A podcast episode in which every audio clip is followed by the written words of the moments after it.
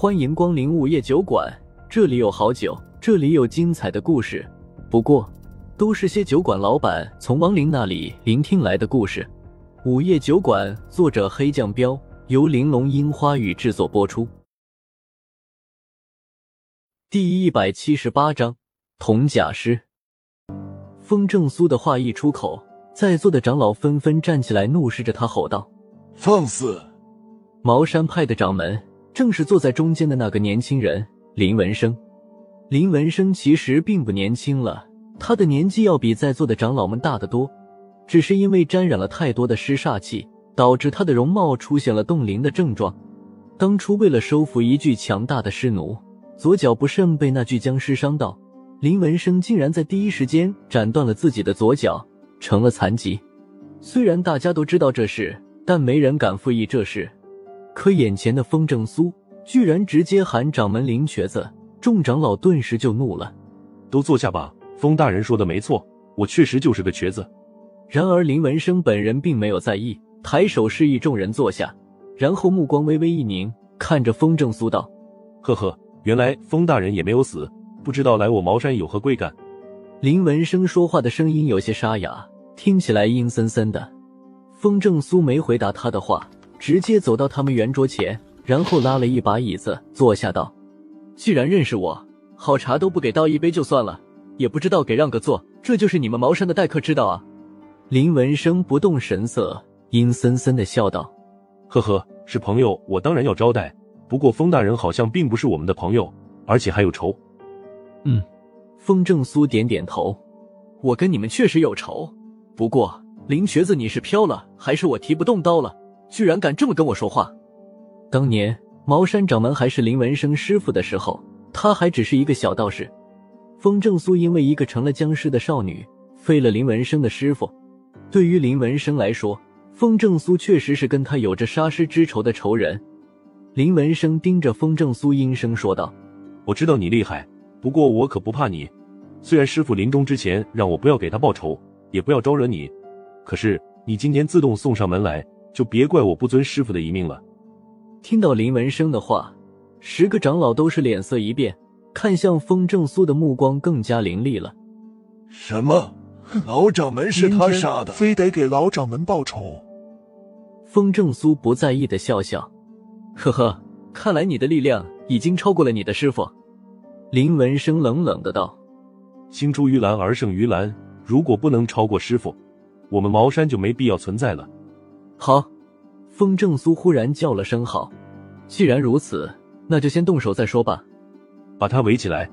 林文生目光扫视了在座的十个长老，直接吩咐道。话音落下，十个长老就将风正苏围在了中间，一副随时动手的样子。哎，风正苏叹了一口气，果然不动手不行啊。说着，他就伸手指了下柳二爷：“二爷，跟这群老家伙玩玩吧，记得尊老爱幼。”别下死手，嘿嘿，好嘞！我早就想会会这群牛鼻子了。柳二爷咧嘴一笑，上前一步，直接走进了包围圈。十个茅山长老实力都已经达到了天级中阶的层次，说实话，他们已经算高手了。这也说明了茅山派的底蕴。要知道，天级高手可是很罕见的，比如晋城，目前为止，天级以上的高手还只有白三娘一个人。看到柳二爷，林文生眼神顿时一凝，然后冷哼道：“原来收了一头妖奴，哼，你果然喜欢跟妖魔邪祟在一起。所以说啊，我不喜欢你们这些牛鼻子，到现在还是那么古板，眼中只分妖魔邪祟，从来不管善恶。”风正苏摇摇头道。林文生眼中闪过一抹杀意，当下吩咐道：“今天你们两个谁也别想离开茅山派，石长老一起捉妖吧，不用留情。”来吧，大爷，我正好活动活动筋骨。柳二爷丝毫不惧，歪了下脑袋，摁了下手指，全身扭动了一下，关节顿时啪啪响了起来。十个长老同时咬破食指，然后双手飞快的结了个印。下一刻，地上就出现了十个黑色的光圈，紧接着，一股强大的尸煞气就将整个大楼笼罩了起来。看到这一幕。早就躲在角落里，岳涛顿时倒抽了一口冷气。长老们把铜甲师召唤出来了。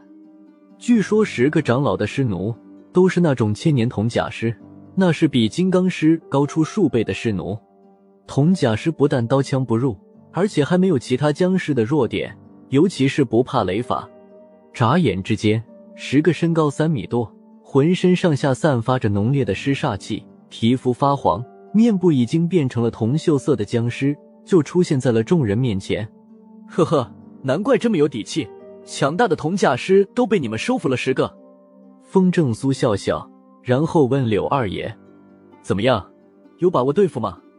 柳二爷额头上顿时冒出了冷汗，奶奶的，居然是铜甲师！要知道，每一个铜甲师的实力都已经达到了天级高阶，跟他差不多。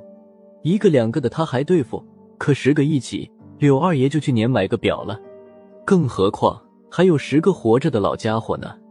挤出一个难看的笑容，柳二爷回复风正苏道：“我尽量吧，少爷。”风正苏没好气的瞪了他一眼。怂货，让我看看你的本事。呃，好吧。柳二爷嘴角一抽，只好硬着头皮上了。说着，他就直接现出了白毛大蛟的原形。没办法，人形状态下，柳二爷的实力根本发挥不出来，只能动用本体的力量。原来已经成交了，好，正好杀了你这妖畜。看到柳二爷的本体，十个长老都是脸色一喜。蛟浑身都是宝，他们自然也知道。想杀大爷，哈哈，我这就把你们这些老骨头全都吞进肚子里，变成粑粑。听到他们要杀自己，柳二爷顿时大怒，尾巴一甩，就朝其中一个茅山长老打了过去。然而一道黑影闪过，直接挡在了茅山长老的面前。铜甲是动了，柳二爷的尾巴扫到他身上的时候，就像是扫到一堆金属一样。发出了一道狰鸣声，我缠。柳二爷眼神一凝，迅速用尾巴把那一个铜甲师缠绕了起来，想要用自己强大的力量将其击扁。十个长老眼中都是闪过一抹不屑，嘲讽的道：“天真，就凭你这没成龙的妖娇，也想破掉铜甲师的防御？”果然，柳二爷虽然用力，但是铜甲师纹丝不动。奶奶的，真硬！柳二爷两只灯笼大的眼睛里瞳孔一缩，啐了一声后，直接甩开铜甲师，朝其中一个长老吞了过去。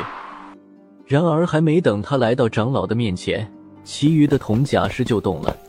十个铜甲师分别抱住了柳二爷的一截身子，然后疯狂的挤压，同时张开大嘴，猛地咬了下去。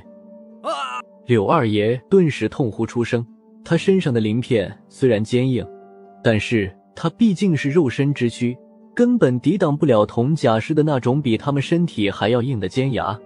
眨眼之间，柳二爷的身上就出现了十道伤口，血都出来了。